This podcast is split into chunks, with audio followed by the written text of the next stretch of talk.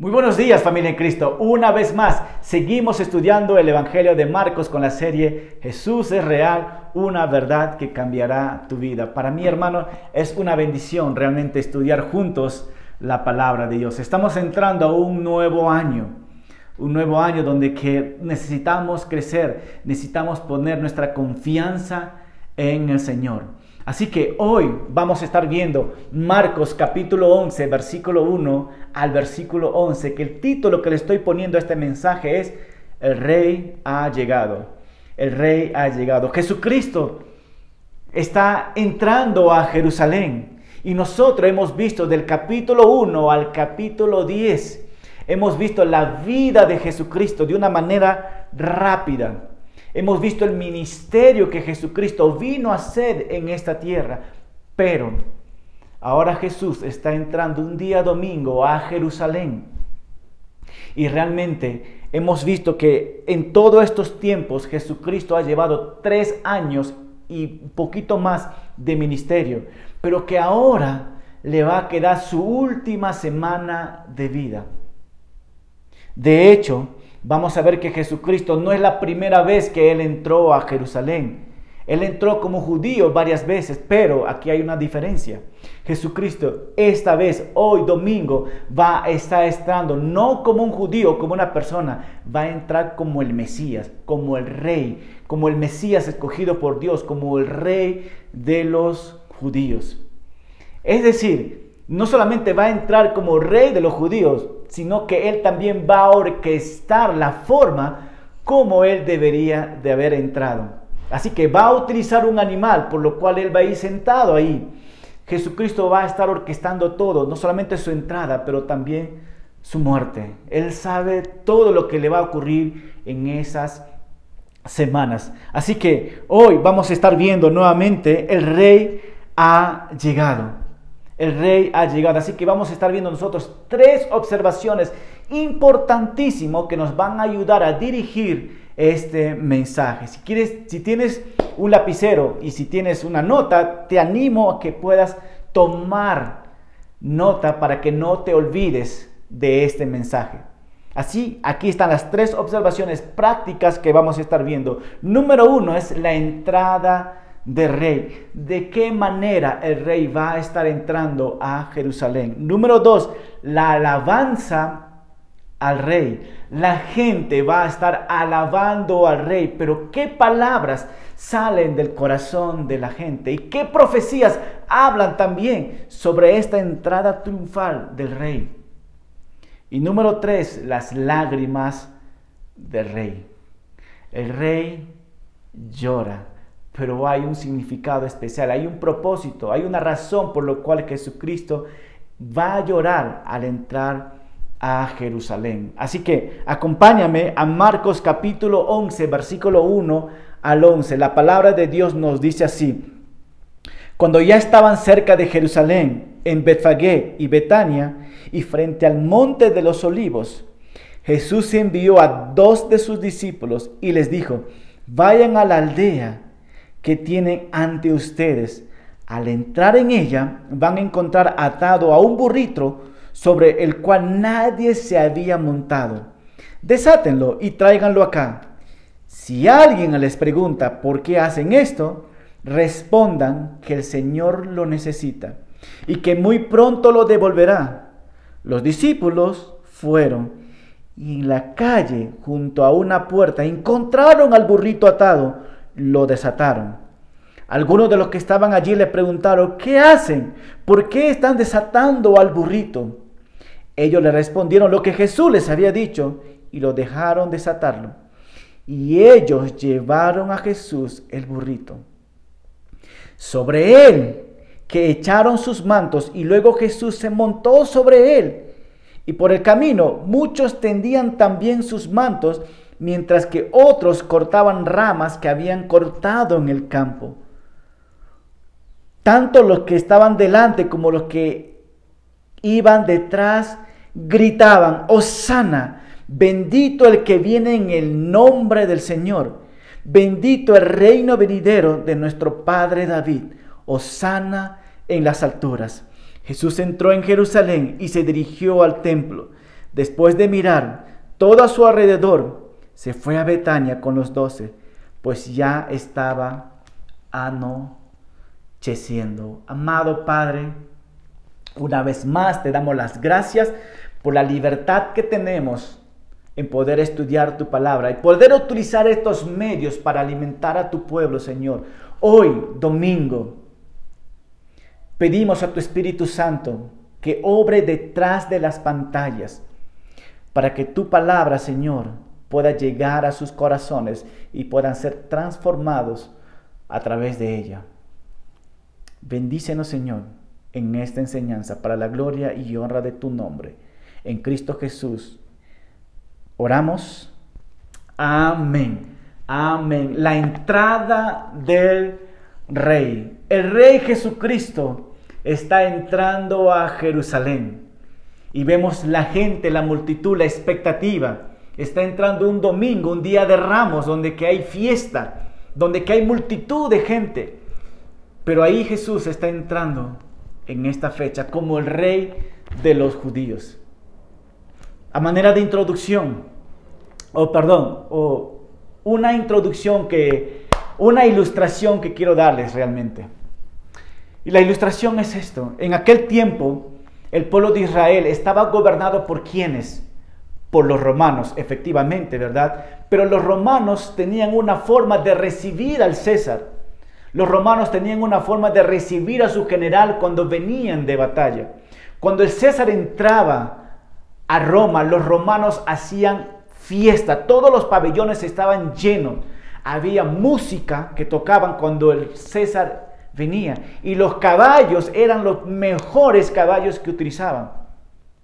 Eso era cuando venía el César. Cuando venía un general de la guerra, después de un año, dos años, y venía de una buena conquista, este general exhibía toda, todas sus ganancias, eh, exhibía sus tesoros, pasaban sus tesoros, exhibía sus prisioneros, pasaban sus prisioneros que ellos habían conquistado. Después pasaban los sacerdotes romanos prendiendo incienso, dando gracia a sus dioses, por lo cual les había permitido ganar la batalla. Y por último, pasaba el general donde que todo el mundo le aplaudía. Y el orgullo del general, ¿verdad? Pero aquí notamos un contraste en aquel tiempo un contraste con nuestro Señor Jesucristo. Jesucristo no iba montado uno de los mejores caballos, sino que Jesucristo estaba yendo montado en un burro. Jesucristo no estaba llevando, mostrando a sus prisioneros ni sus riquezas, sino que Jesucristo estaba entrando como un siervo, como un rey, humilde de corazón. Jesucristo estaba entrando como un príncipe de paz Jesucristo estaba entrando como un servidor humilde para cumplir una obra en este lugar. ¿Qué tal contraste, verdad? Pero mientras que el hombre alababa al César, en los cielos estaban observando cómo el rey está entrando y cumpliendo su misión, entrando a Jerusalén. Así que aquí vamos a ver nosotros que Jesús está preparando su entrada. El rey ha llegado.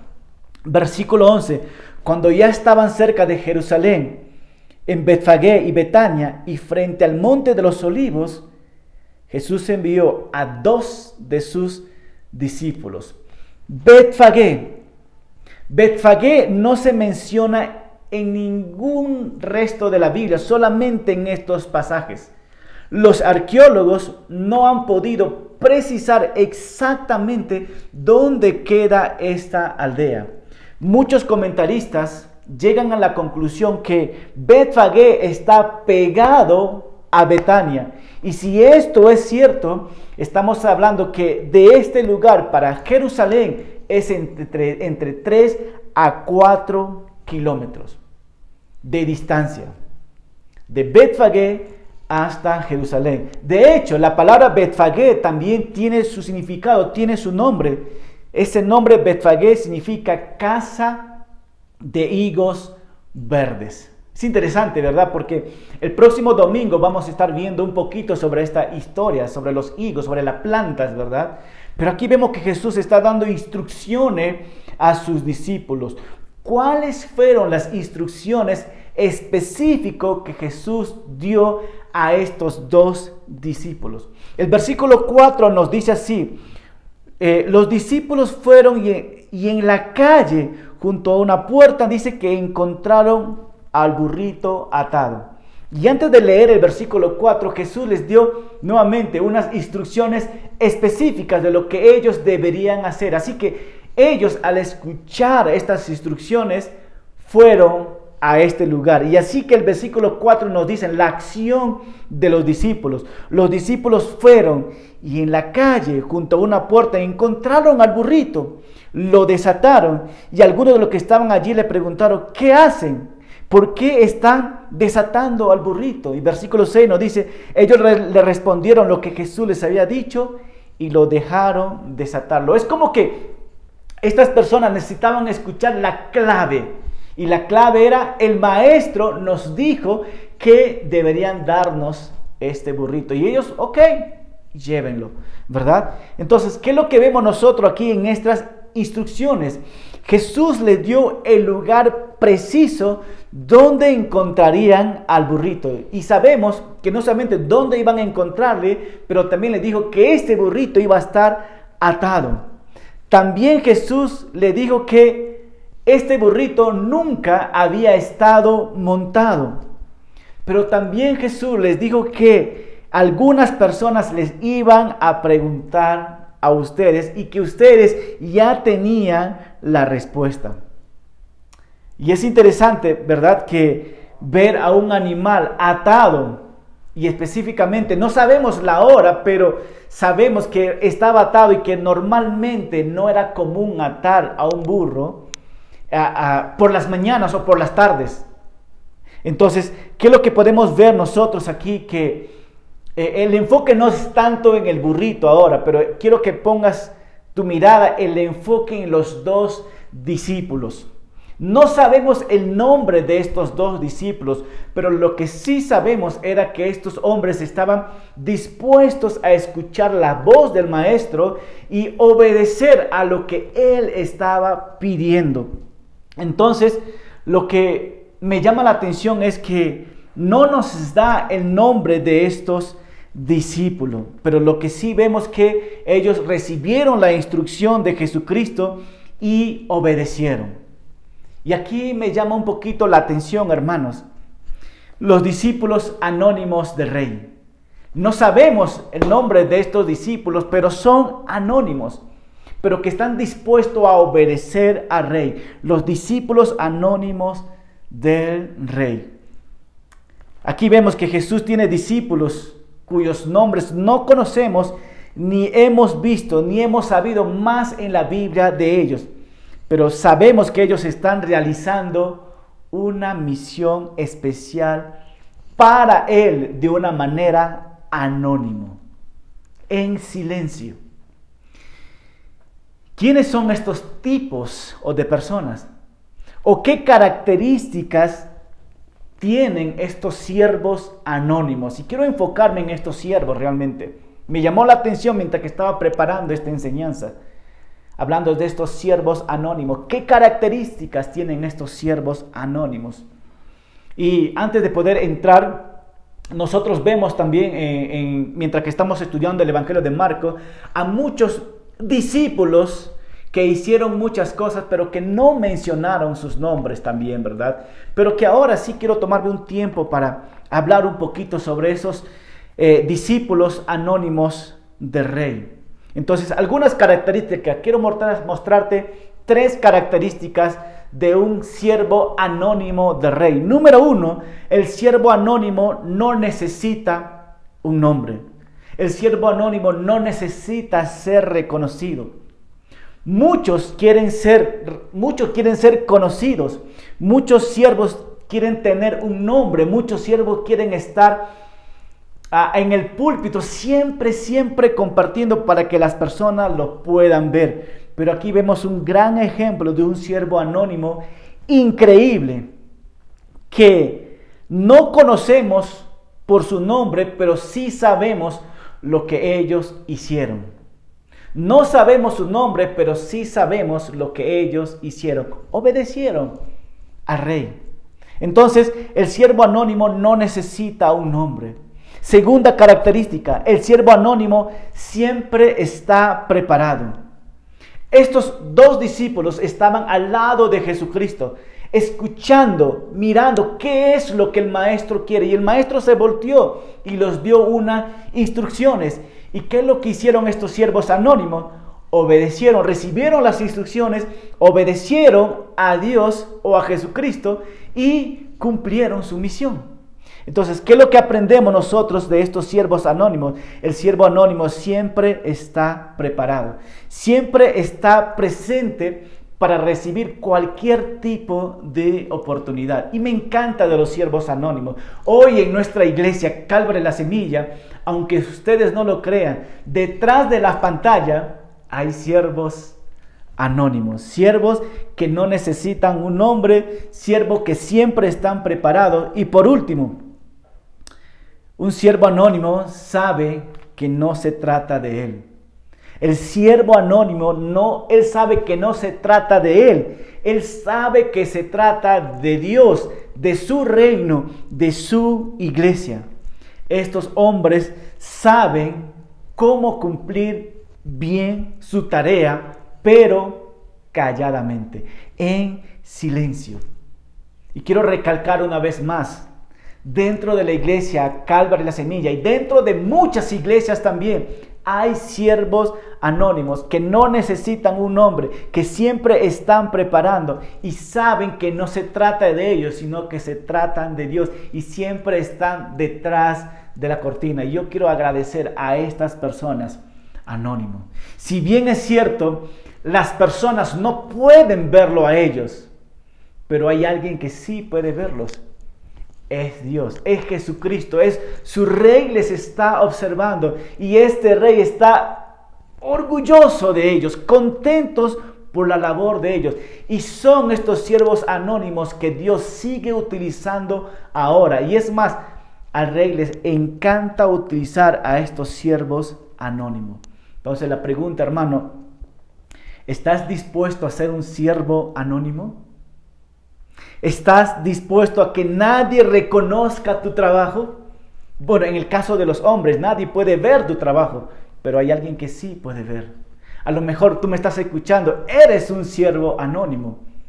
Pero a lo mejor también me estás escuchando y realmente no sabes cómo servir. Pues sé un siervo anónimo detrás de las pantallas, sirviendo a la iglesia, sirviendo al pueblo de Dios. Y quiero animar a las personas en estos momentos. Dos discípulos dispuestos a servir a su rey. Y esos somos nosotros, discípulos que estamos dispuestos a servir a nuestro rey. Pero regresamos una vez más. Jesús entra en un burro, nos dice. Jesús está entrando en un burro. ¡Wow! ¡Qué privilegio de este burro! Qué privilegio de este burro. Este animal que estaba dedicado específicamente para un solo propósito sagrado. ¿Cuál es? Llevar al rey. Llevar al rey. Hermanos, paremos un momentito. Si Dios, si Jesucristo puede utilizar a un burro, ¿cómo no podrá utilizarnos a nosotros? Si Dios puede utilizar a un burro, ¿cómo crees que Dios no puede utilizarnos a nosotros? En pocas palabras, hermano, todos somos servibles para el reino de Dios. La pregunta es, ¿en qué estás sirviendo en estos momentos? ¿De qué forma estás sirviendo al rey? ¿Y con qué actitud estás sirviendo al rey?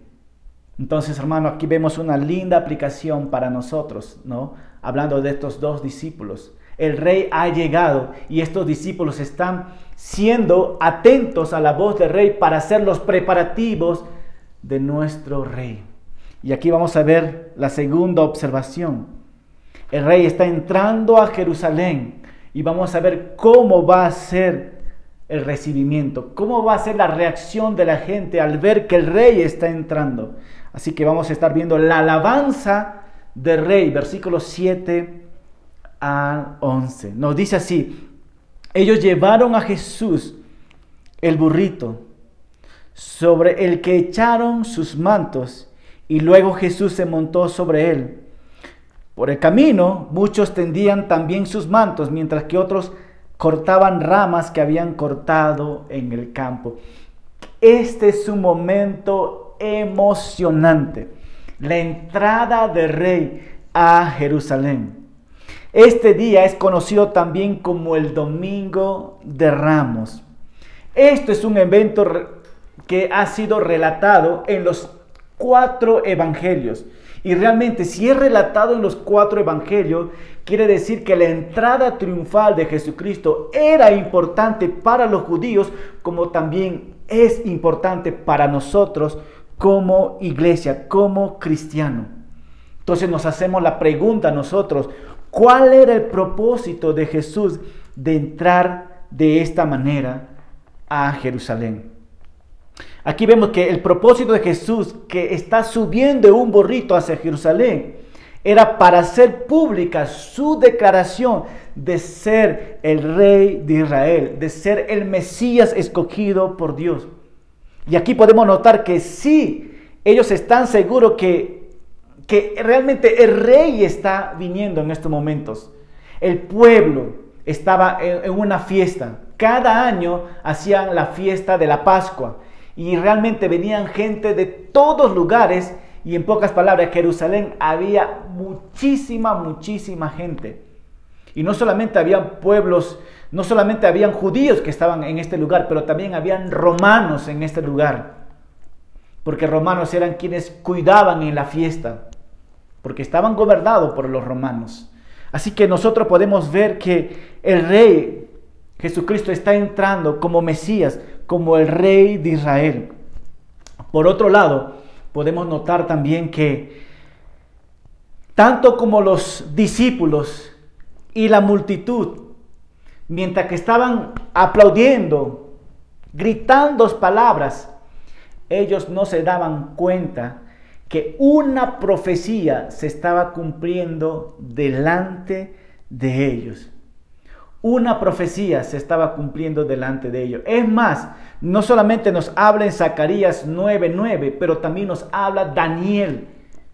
Daniel en el capítulo 2 nos habla también de que alguien iba a llegar en aquel tiempo, 400 años y tantos, que el Mesías iba a llegar. Pero en estos momentos se estaba cumpliendo una profecía delante de sus ojos, delante de los doce discípulos, delante de los fariseos, delante de los romanos, delante de la multitud. Una profecía histórica se estaba cumpliendo delante de sus ojos. Zacarías 9:9 nos dice, llénate de, de alegría, hija de Simón, da voces de júbilo, hija de Jerusalén. Mira que tu rey viene a ti, justo y salvador, y humilde y montado sobre un asno, sobre un pollino. Aquí lo que vemos nosotros es que Jesús está declarando abiertamente a la gente que Él es el rey y el Mesías, que todos ellos habían estado esperando en la profecía. En aquel tiempo ellos estaban esperando a su Mesías y que en este tiempo se estaba cumpliendo. Versículo 9 nos dice, por lo que por los que iban delante como los que iban detrás gritaban, Osana, bendito el que viene en el nombre del Señor. La gente estaba gritando, la gente estaba emocionada. ¿Y cuáles son las palabras que ellos eligieron? Vamos a leer otra vez, versículo 9. Por los que iban delante, tanto por los que iban delante como los que iban detrás gritaban, Osana, bendito el que viene en el nombre del Señor. Versículo 10, bendito el reino venidero de nuestro Padre David. Osana en las alturas. Primeramente quiero que te fijes que había dos grupos, uno delante de Jesús y otro atrás de Jesús. Y ambos gritaban en un solo coro. ¿Y qué es lo que ellos gritaban?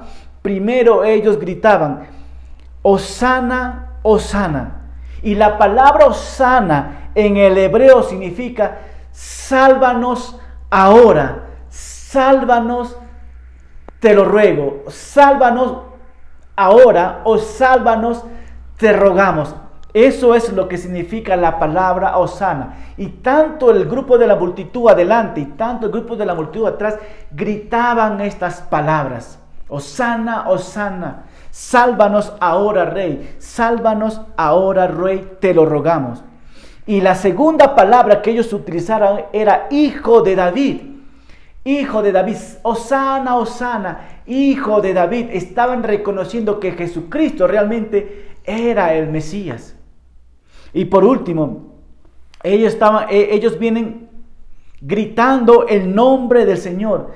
Salva, salva y bendiga a este pueblo. Osana, Osana en las alturas. Bendito el que viene en el nombre del Señor. Entonces, la multitud, hermano, está utilizando tres títulos mesiánicos para alabar a su rey. Osana, Osana, hijo de David, el que viene en el nombre del Señor.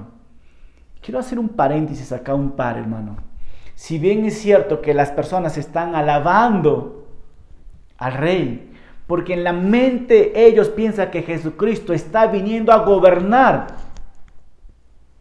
pero ellos no saben que Jesucristo va a iniciar o va a gobernar de una manera espiritual. Esta misma gente, por lo cual está gritando, sana, sana, en una semana más, esta misma multitud va a estar gritando, crucifíquenlo, crucifíquenlo. Así que quiero hacer referencia a Lucas capítulo 19, versículo 36 a 40, porque también nos da un poquito más de la historia que Marcos no nos muestra. Así que lo que vamos a ver aquí es, mientras que Jesús la gente lo está alabando, la gente lo está adorando en estos momentos. En medio de eso también Jesús va a tener oposición. Así que Lucas nos va a hacer referencia en el capítulo 19, versículo 36 al 40. Nos dice así, conforme Jesús avanzaba, la multitud tendía sus mantos por el camino. Y cuando se acercó a la bajada del monte de los olivos, todo el conjunto de, sus discípulos comenzaron a gritar de alegría y alabar a Dios por todas las maravillas que habían visto y decían, bendito el Rey que viene en el nombre del Señor, paz en el cielo y gloria en las alturas. Versículo 39. Algunos de los fariseos, algunos de los fariseos, ahí están, que iban entre la multitud, le dijeron, maestro, reprende a tus discípulos.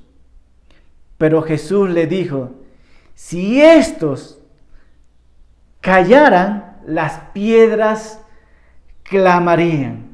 Los fariseos estaban ahí. Yo me hago la pregunta, ¿qué es lo que hacen estos religiosos en medio de la multitud? ¿Qué es lo que siempre están para criticar? Siempre están para decir algo en contra. ¿Y qué es lo que dicen estos fariseos? Maestro, ¿cómo van a decir tus discípulos que tú eres el rey, que tú eres el Mesías, el enviado por Dios? Maestro, haz callar a tus discípulos que no deben alabarte así de esta manera. ¿Y Jesús qué les dijo?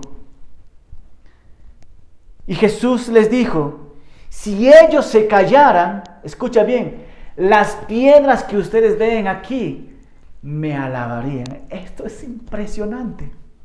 Las piedras me alabarían, me clamarían a mí. Lo que Jesucristo está diciendo que la creación mismo adoraría a Dios. De hecho, el Salmo 148, el Salmo 96, nos hablan tanto que su creación como las montañas, las montañas, los árboles, los océanos, los ríos, los valles, todo ave y ganado, todos dice, adoran a Dios. Y Jesús lo que está diciendo es que si la gente se callaran, las piedras clamarían. ¿Y por qué en este domingo de ramos, si toda la multitud se callase, ¿por qué Jesús dijo que las piedras clamarían? ¿Cuál era la razón? Porque sí o sí debería haber alabanza en esta entrada. ¿Y sabes por qué? Porque Jesús no estaba estableciendo un reino terrenal, sino un reino espiritual, un reino eterno de Dios, el cual se merece la, salva, la, la adoración o la celebración más grande de toda la historia. Y por eso Jesús está diciendo, si aún así esta multitud no me alabe, en este día especial, la naturaleza, mi creación lo va a hacer, dice Jesús. ¿Por qué? Porque el rey ha llegado. El rey ha llegado. Y es importante que le alabemos al rey como él quiere, que, como él quiere ser alabado. Paremos un momentito, hermanos. Si Dios te dice que debemos alabarlo, ¿cómo tú y yo debemos de venir a, Él? Hablando de alabanza. Una de las cosas que me llama la atención a mí, cada vez que alabamos a Dios, siempre debemos venir con palabras, con palabras que nacen de un corazón sincero. ¿Cómo debemos de venir a alabar al Rey? Debemos venir no solamente con palabras, pero también con cánticos cómo debemos de venir a alabar a nuestro rey ahora, no solamente con palabras, no solamente con cántico, pero también con las manos alzadas. De esta manera nosotros también podemos alabar a nuestro rey que está entrando a Jerusalén. Pero para nosotros, a nuestro rey que ha entrado en nuestras vidas, ¿cómo no alabarlo con palabras? ¿Cómo no alabarlo con cánticos? ¿Cómo no alabarlos con nuestras manos alzadas. Entonces, esto es la manera como Dios quiere que alabemos al Rey. Hermanos, hay una pregunta para nosotros. ¿Hay gran motivos ahora para nosotros como iglesia alabar a nuestro Rey de Reyes? Sí, hay motivos porque, por lo cual tú y yo debemos alabar al Rey de Reyes. Alabo al Rey de Reyes por lo que Él es. Honramos al Rey de Reyes por lo que Él hizo en este momento, por lo que Jesús va a hacer.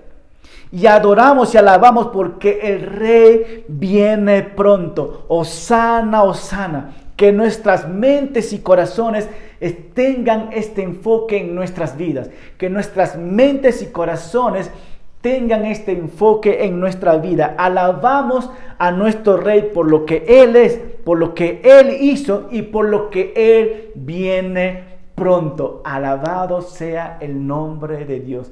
Nuevamente, que tu mente y tu corazón tengan este enfoque de poder alabar al Rey de esta manera. Así que el Rey ha llegado. El Rey ha llegado a Jerusalén. Pero aquí viene un punto muy importante sobre el rey que quiero mencionar. Las lágrimas del rey. Y quiero, quiero realmente hacer referencia a Lucas. Y quiero llevarte a Lucas, capítulo 19, versículo 41.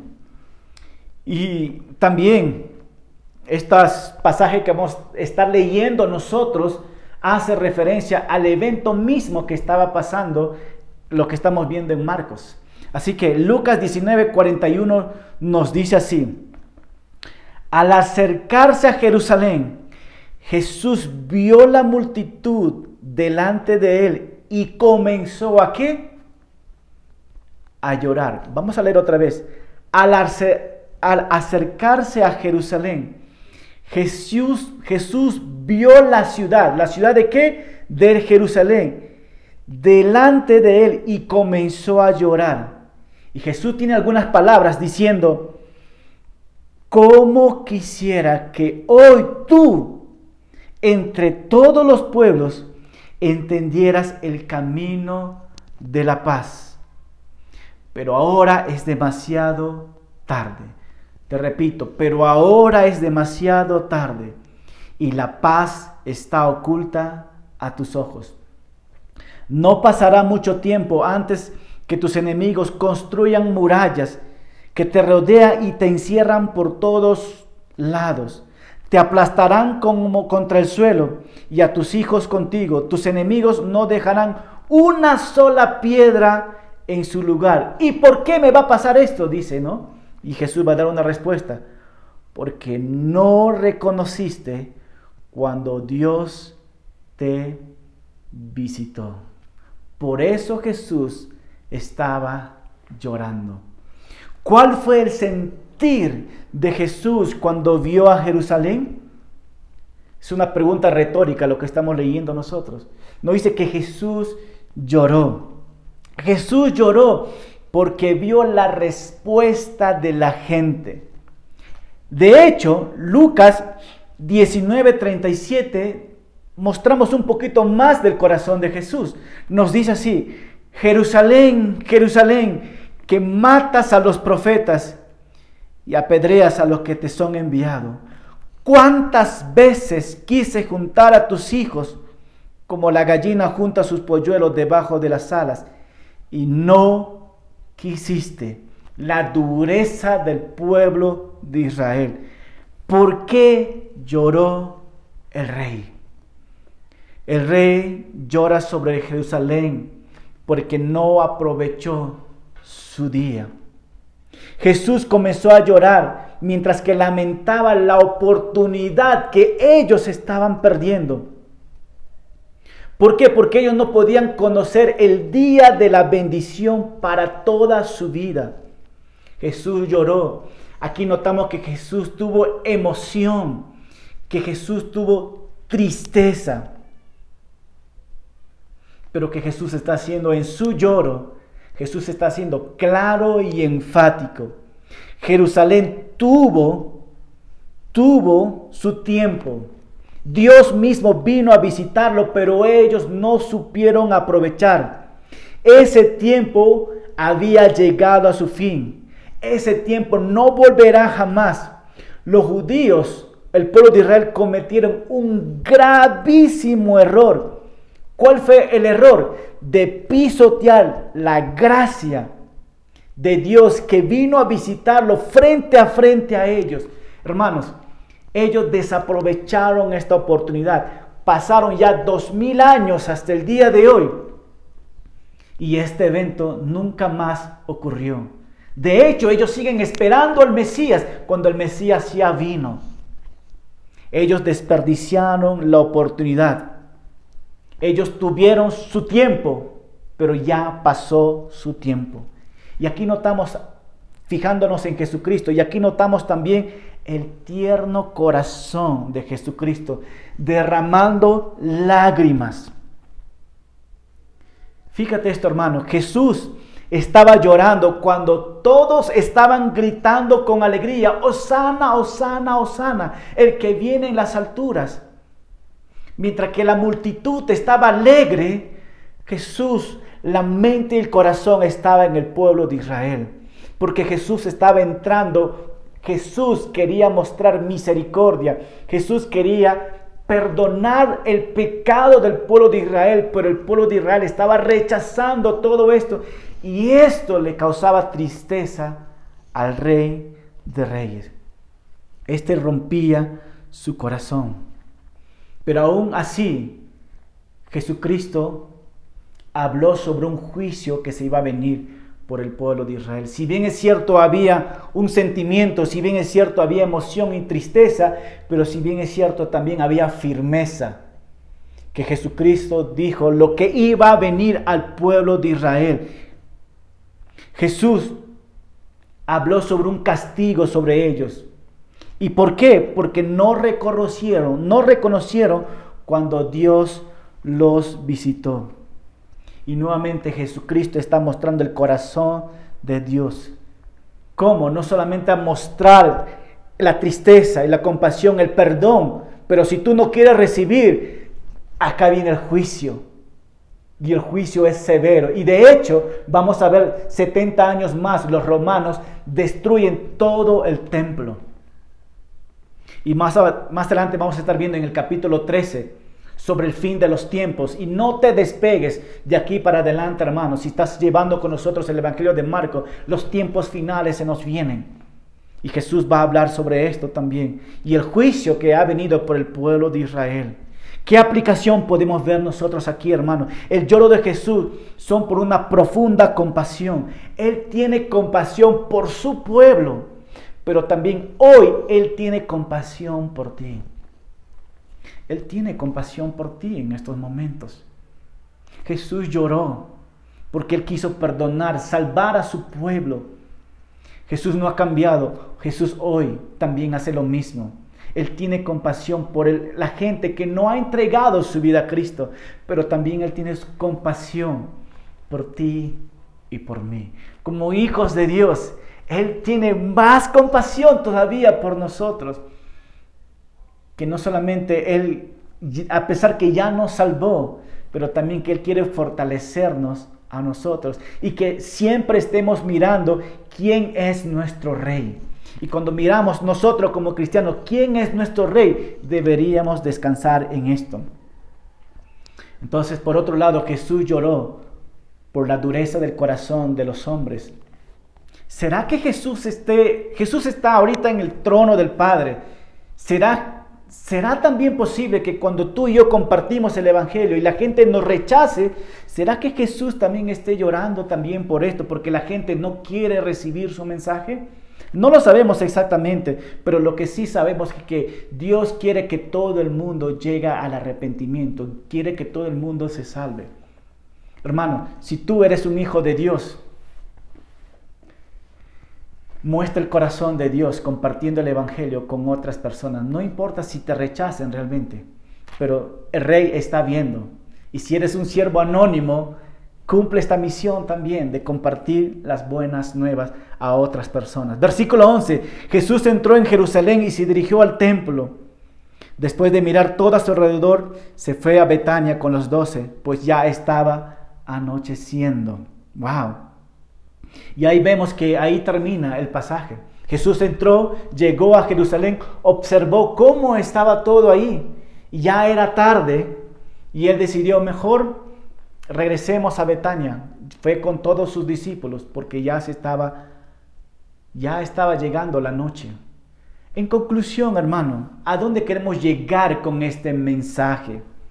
La llegada del rey los discípulos, la multitud, los romanos, los fariseos, ni se imaginaban que las profecías estaban cumpliendo delante de sus ojos. El rey de reyes estaba pisando su tierra.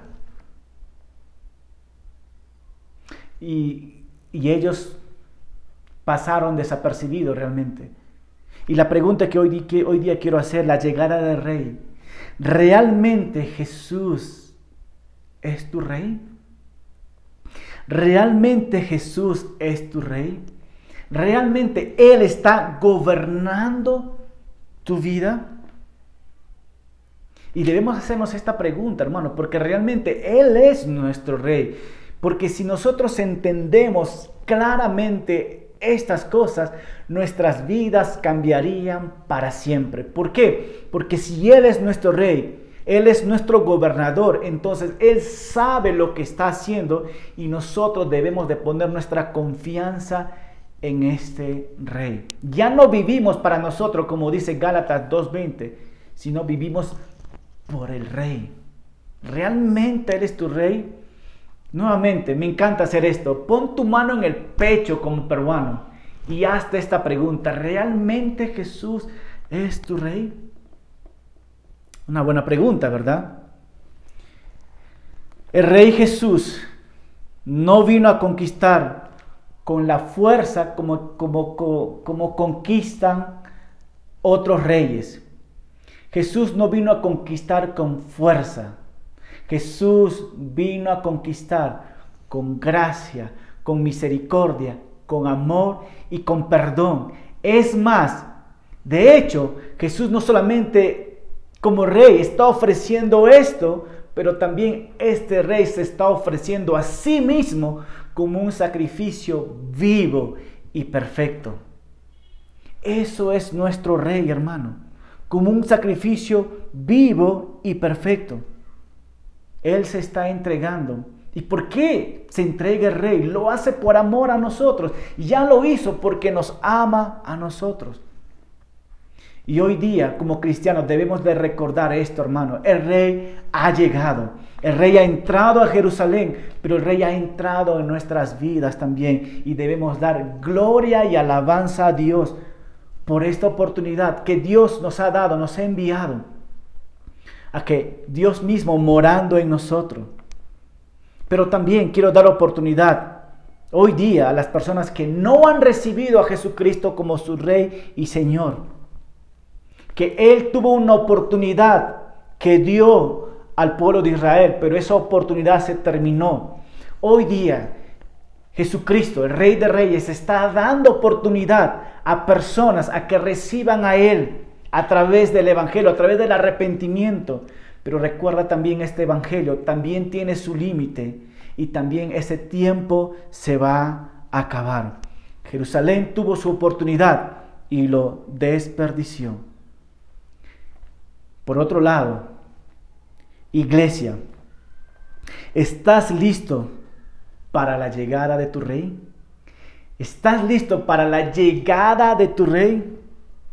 Jesucristo no regresará a la tierra en secreto o en privado, sino dice que vendrá de una manera visible donde que todo el mundo lo va a ver. Iglesia, ¿estás listo para recibir a tu rey? Y quiero terminar con este pasaje, Apocalipsis 1.7. Apocalipsis 1.7 nos dice así, miren, Él viene en las nubes del cielo y todos lo verán. Incluso aquellos que los traspasaron, y todas las naciones del mundo se lamentarán por él. Sí y amén. El rey no solamente vino a Jerusalén, espiritualmente vive en nosotros, pero el rey vendrá por segunda vez por su iglesia. A él sea la gloria y la honra. Iglesia, estemos esperando a nuestro Rey. ¿Será que estamos en los tiempos finales? Yo creo que sí. Y estemos velando, orando. El Rey viene pronto. Acompáñame con una oración. Gracias una vez más, Padre, por tu palabra. Gracias por enviar a tu Hijo Jesucristo como el Rey de Reyes. Todo ojo lo verá y toda nación va a reconocer que Jesucristo es el Rey el que controla, el que gobierna. Y no solamente que va a gobernar el mundo, pero que gobierna nuestros corazones. Padre, gracias por ser parte de tu familia y gracias por ser parte del reino de tu Hijo. Bendícenos, te lo pedimos en tu nombre Jesucristo. Amén. Amén.